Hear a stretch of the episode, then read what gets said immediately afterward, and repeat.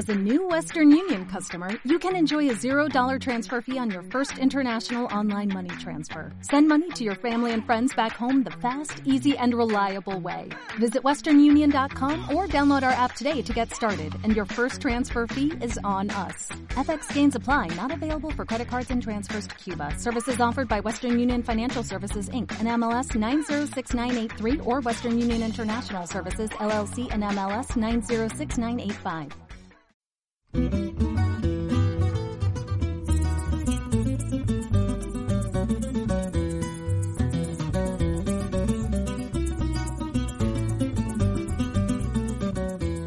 Esto es Rompiendo Paradigmas.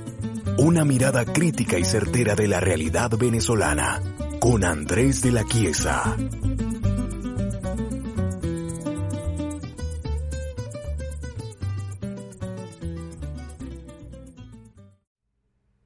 Días a todos, bienvenidos a Rompiendo Paradigmas. Acá les habla Andrés de la Chiesa como siempre. Y el día de hoy vamos a hablar de un tema delicado, de un tema que puede traer o no debate, críticas, comentarios variados. Pero como ustedes ya me conocen y tienen una idea de cómo soy y cómo pienso, pueden estar seguros de que les voy a hablar con la mayor honestidad y la mayor franqueza posibles, que es, diría yo, lo que suelo hacer siempre. Quiero recordarles que la caja de comentarios, antes de empezar con el programa, está ahí para que planteen sus posturas, para que plasmen sus argumentos, para que hablen, para que discutan, pero sí les recomendaría que, por favor, traten de hacerlo sin insultarse. Hoy vamos a hablar como ven en el título del video, de algo que yo denomino la historia secuestrada. Pues bueno, amigas y amigos, historia secuestrada, o cuando digo historia secuestrada, me estoy refiriendo simple y llanamente al hecho de que muchos países, pero particularmente en Venezuela, sufrimos de un trastorno muy grave que ya yo he planteado en otras oportunidades con otros nombres, como el de historia moral o historia maniqueísta de Venezuela. Y creo que es un mal que afecta a muchísimos venezolanos, con todo respeto, pero eso no es tan peligroso como el hecho de que también afecta a quienes deberían ser, de algún modo, la luz entre las tinieblas del desconocimiento, como es el caso de los historiadores. Fíjense ustedes una cosa, y esto puedo decirlo con mucha mayor propiedad habiendo conocido otros países y viviendo además en el extranjero Venezuela, es un caso muy particular.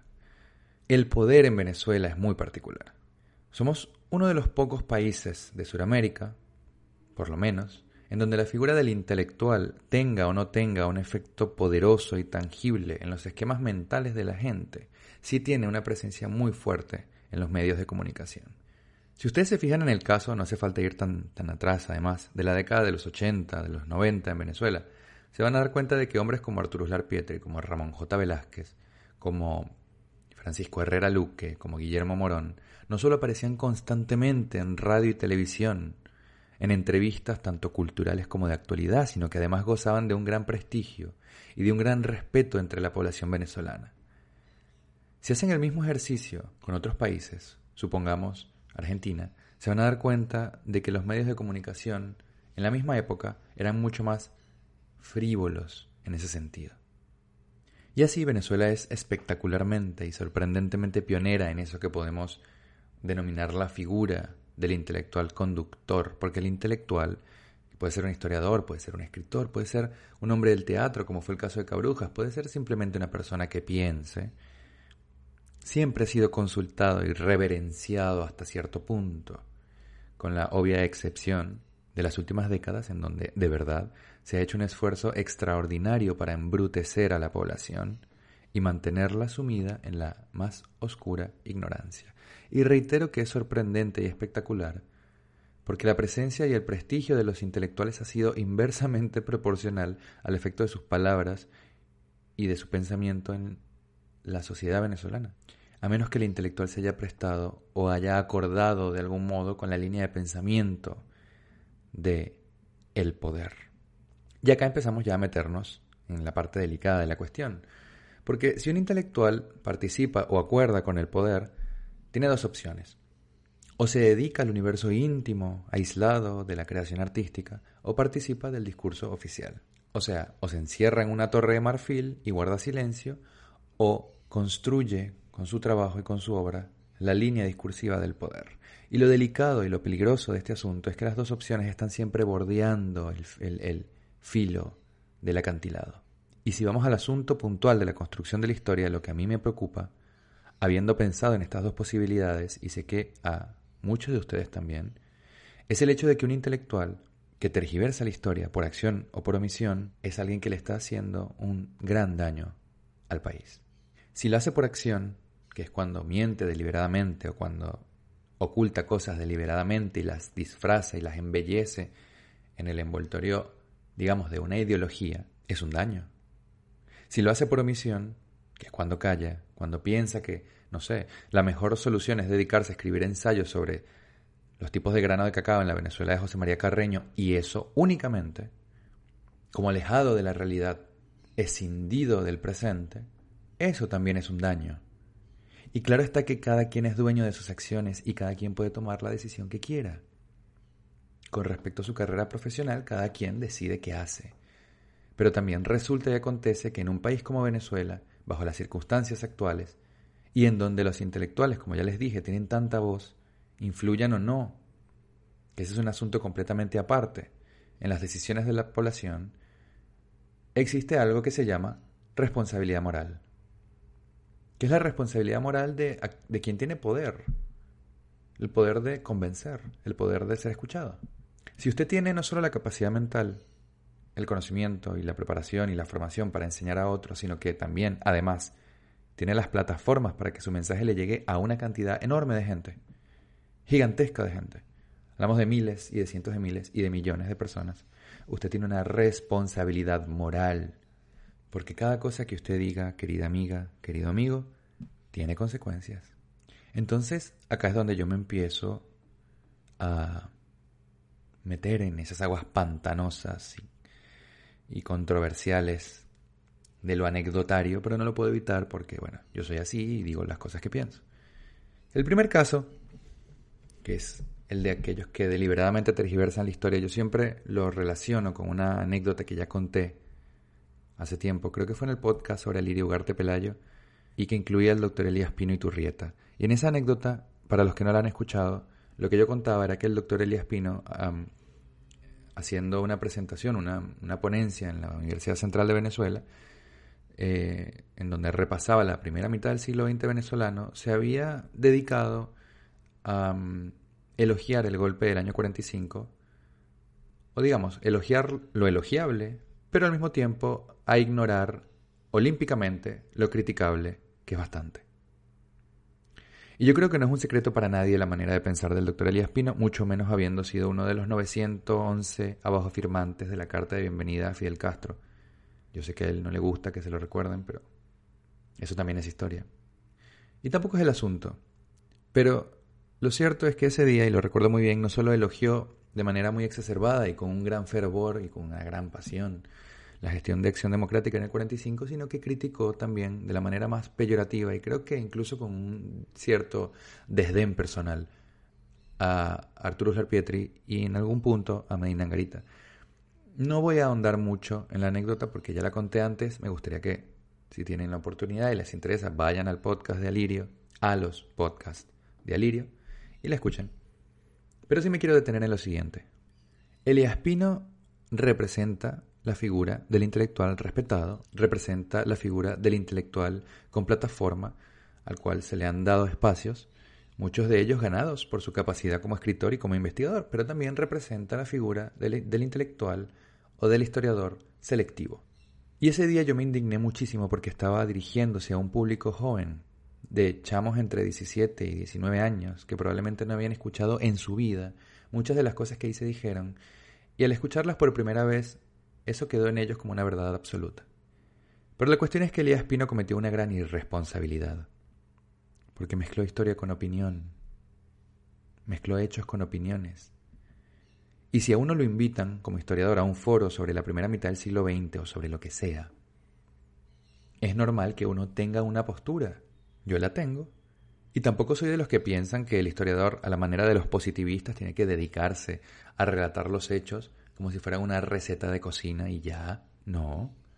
Pero sí tiene que ser muy enfático al momento en el cual separa el hecho de la opinión.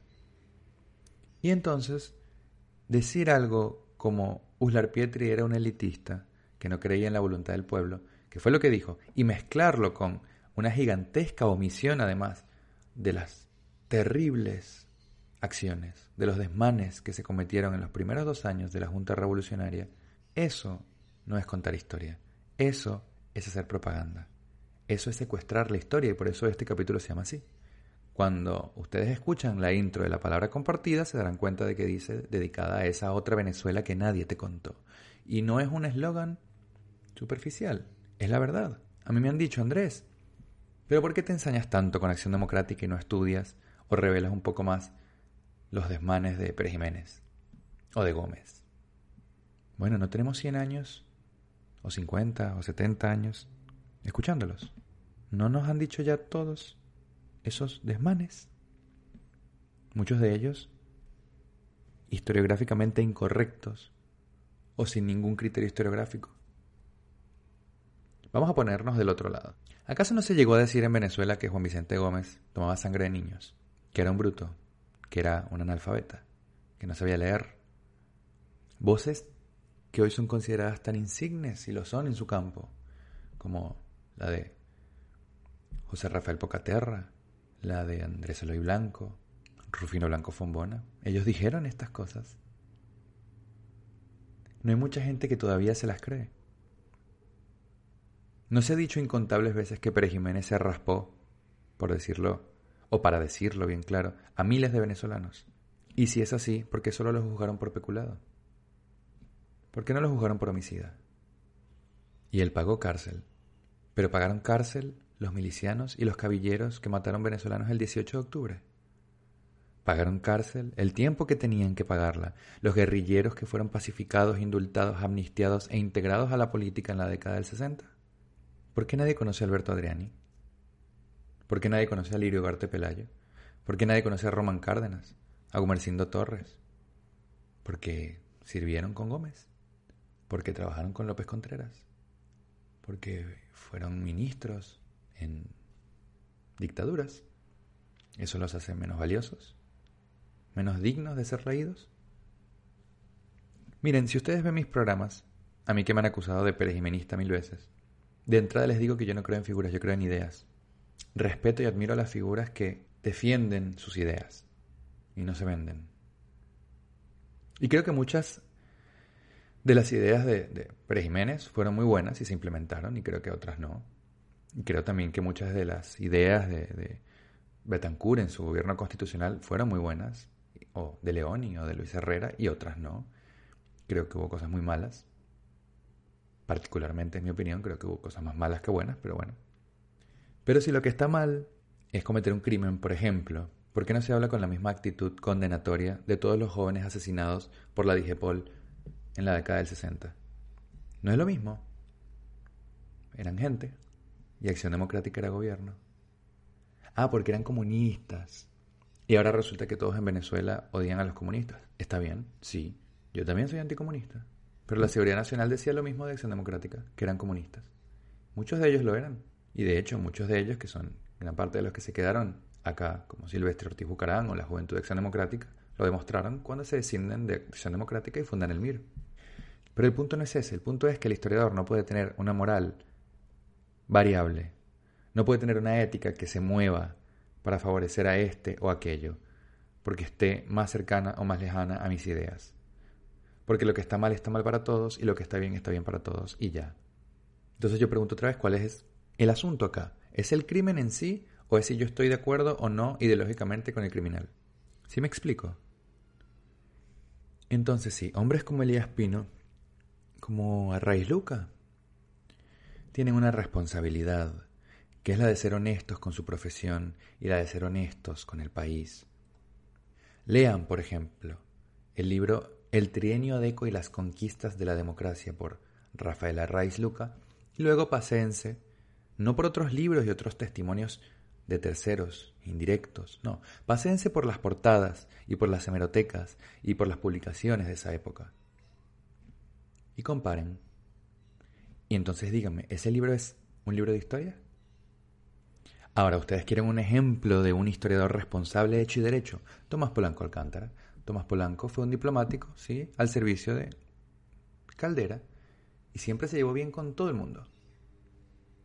Con Carlos Andrés en su primer gobierno, como es evidente con los copellanos también, con todo el mundo. Y no existe libro más transparentemente imparcial, aún teniendo reflexiones propias, porque no era un positivista, aún teniendo conjeturas propias sobre Juan Vicente Gómez que el escrito por Polanco Alcántara. Su línea editorial, su manera de pensar la historia, su actitud ante la labor historiográfica es extraordinaria, porque nunca estuvo afectada por sus ideas personales, por sus ideas políticas, que seguro las tenía, por supuesto que las tenía, y cuando rindió un servicio al país, nunca fluctuó en su manera de trabajar, nunca varió en su profesión o en la manera en la que hacía las cosas. El libro de Polanco sobre Guzmán Blanco, que siempre tuvo la fama, Guzmán Blanco, de tener la mano muy floja, da por el piso con esa idea, con ese concepto histórico de que Guzmán Blanco era un ladrón y ya. Y además lo fundamenta en una cantidad tan grande tan grande de argumentos epistolares, estadísticos, testimoniales, todos directos, que a uno no le queda sino callarse la boca. Tan es así que no ha salido un libro en Venezuela desde que se publicó el libro sobre Guzmán de, Polanco Alcántara, que haya podido rebatir los argumentos que allí están plasmados. Y cuando a Polanco Alcántara le tocó hablar, y le tocó dar conferencias, y le tocó dictar seminarios, no solamente no impuso su opinión, sino que no se quedó en lo biográfico. Siempre intentó rescatar lo rescatable de cada personaje, viéndolo desde el presente y planteándolo hacia el futuro, pensando en una mejor Venezuela. Y ahí está el otro tema, el tema de los que callan, el tema de los que se encierran en una suerte de torre de marfil. Venezuela está en un punto en el, en el cual exige conocer su historia. Venezuela exige revisar su historia y entender qué pasó. Y es cuando yo me pregunto dónde está la academia, dónde está el papel conductor de la Academia Venezolana de la Historia. Ustedes pensarán que juego, pero la historia, el conocimiento de la historia, es el valor más importante de cualquier profesión. Un político que no sabe de historia no merece, no tiene el mérito para ejercer ningún cargo. Un economista, un jurista, un locutor, un periodista, cualquier persona que tenga prestancia, que tenga en sus manos decisiones que son vinculantes para ciertos venezolanos o para el país en general, tiene la obligación moral de saber historia. Si no la sabe, no sirve. Y si la sabe, además, tiene la obligación también, anexa, periférica, de enseñarla. Entonces pregunto otra vez dónde están los historiadores que en este momento deberían estar haciendo una crítica integral de nuestros problemas, que son problemas culturales, que son problemas de fondo. ¿Cómo puede haber gente que se autodenomina historiadora y dice cosas como que todos los problemas de Venezuela empezaron con el chavismo y que antes vivíamos en un paraíso terrenal. Eso es una gran irresponsabilidad. Por eso digo, torre de marfil. Hay quienes dicen eso, hay quienes callan ante eso. Encerrarse entre ensayos académicos y especializados es tan peligroso como contribuir a la antihistoria de Venezuela. Es más, contribuye a la antihistoria de Venezuela. Lo último que quisiera comentarles tiene que ver con la capacidad que tenemos todos los venezolanos para acceder efectivamente a nuestra propia experiencia histórica. Esa capacidad es nula. Hace un tiempo yo les conté que en Estados Unidos, cuando un presidente sale del cargo, se erige un edificio que se suma a lo que se conoce como la red de bibliotecas presidenciales. Y todos sus discursos, todos sus escritos, si los tuvo, todas sus obras, si las tuvo, sus decretos, sus videos, si gobernó en una época en donde existía ya esta tecnología, quedan contenidos allí y son lo que se conoce o pasan a ser aquello que se conoce como patrimonio público nacional. Si usted va a la biblioteca del Congreso de los Estados Unidos, va a encontrar más material audiovisual sobre Venezuela, gratuito, del que puede encontrar en Venezuela sobre el mismo periodo y bajo las mismas condiciones. Y esto es así porque, lamentablemente, y acá es donde yo me meto en camisa de once varas, la historia audiovisual de Venezuela está secuestrada. Tómese, amiga, amigo, la molestia de escribirle a la gente de Bolívar Films, por ejemplo, y pregúntele cuánto cuesta el segundo, el minuto o la hora de metraje. Y fíjense una cosa, antes de que salga el primero a decir, ay Andrés, pero tú estás hablando en contra de la propiedad privada. No. Pero ¿saben qué? No todo se puede privatizar. amigos, la historia particularmente no se puede privatizar. ¿Por qué? Porque si un pueblo no tiene acceso a su propia historia, ¿cómo Carrizo va a salir adelante? ¿Cómo Carrizo va a poder echarle un camión a la vida y no equivocarse y no caerse cien veces en el mismo hueco si no conoce su historia y no puede acceder a ella? Ya no se trata de que no le interese, se trata de que le interesa, pero no puede acceder. Y lo que es peor, si la historia está privatizada en unas pocas manos o en una sola mano, y por casualidad resulta que esa mano se lleva bien con el discurso oficial, créame, amiga y amigo que me escucha, que el material que usted va a recibir no va a ser historia, sino propaganda. Va a ser un recorte de algo que es mucho más grande y que es mucho más complejo, pero que va a estar masticado y procesado para entregarle a usted un producto que es afín a intereses. Ahora, la pregunta del millón de lochas. ¿Qué hacemos? ¿Nacionalizamos la preservación de la historia? ¿La dejamos privada? ¿Se regula? ¿Qué se hace? Hay que analizar las condiciones actuales de Venezuela. Bajo las condiciones actuales de Venezuela, y no me refiero únicamente al hecho de que Venezuela se encuentra bajo una tiranía asesina, sino que los venezolanos en general no sienten ninguna preocupación por la cultura. Si tomamos eso en cuenta, yo lo que propondría, y lo diría con la mayor propiedad, porque bueno, ahí están los registros y los archivos de las bibliotecas públicas nacionales pudriéndose, es que nacionalizar tampoco es una solución. Entonces, ¿cuál es la solución? Yo, Andrés de la Quiesa, creo que la solución sería una institución nueva. Una institución que quizás puede funcionar con un capital mixto donde participe la inversión privada para garantizar que el patrimonio se mantenga, se cuide, se conserve, con los más altos estándares de calidad, y donde participe lo público, que no es necesariamente el Estado, sino que pueden ser los mismos ciudadanos, para garantizar que la historia no se utilice, no se emplee con fines sectarios, con fines personales o netamente privados. Esa sería mi idea.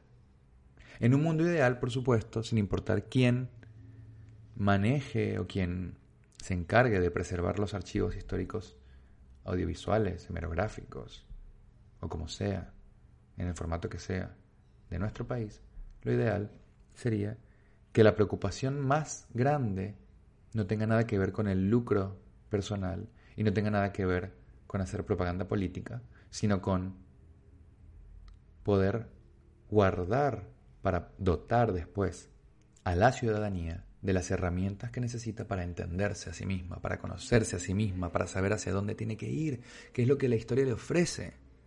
De cualquier modo, la situación actual es otra, y ese es el motivo por el cual la tarea a la que nosotros nos hemos dedicado en este canal es tan titánica. No hay material, o mejor dicho, no es posible acceder a ese material a menos que uno tenga o bien en una mano la plata o bien en la otra mano los contactos. Si no tienes eso, te tienes que rebuscar que alguien que se autodenomina historiador o investigador desinforme es inmoral. Que un historiador o investigador cuente las cosas por la mitad, que omita deliberadamente algunas cosas, quién sabe cuáles, es inmoral. Que la historia, que es patrimonio público nacional, esté en unas pocas manos por interés ideológico o por interés económico, es criminal. Criminal. Espero que las cosas estén cambiando. Quiero creer que las cosas están cambiando. Mucha gente sabe ahora que por obligación la tarea del investigador y del historiador es una tarea conductora. No simplemente de referencia, no simplemente académica, conductora. A Venezuela no la van a sacar del foso los políticos. No estos políticos, por lo menos. Sino las mujeres y los hombres dedicados, abocados 100% a lo cultural, a la cultura. Porque es únicamente a través de la cultura de la transformación y de la erradicación de esta incultura en la que vivimos que vamos a salir adelante. Y no sé, no sé si esta editorial me va a sacar seguidores. Sinceramente y francamente no me interesa. No lo sé. Pero como les he dicho ya, Rompiendo Paradigmas es un espacio muy personal, es un espacio en donde ustedes siempre van a encontrar opiniones. Y puede gustarles o no, y quizás hay personas, me lo han manifestado, que les interesa más la palabra compartida porque es sobre historia. con, por supuesto, con su debida reflexión, pero no hay mucha opinión personal. Mm, hay personas que no se sienten cómodas con eso. Este es un espacio distinto, pero lo que sí les puedo garantizar es que siempre van a escuchar de mí palabras transparentes, palabras muy lejanas a eso que conocemos como el guabineo. Ahora, yo los dejo con la siguiente pregunta, para ya cerrar este editorial. ¿Tiene Venezuela, efectivamente, y en base a lo que les he dicho, secuestrada su historia? Y si es así, ¿qué tenemos que hacer para cambiarlo? Nos vemos la próxima.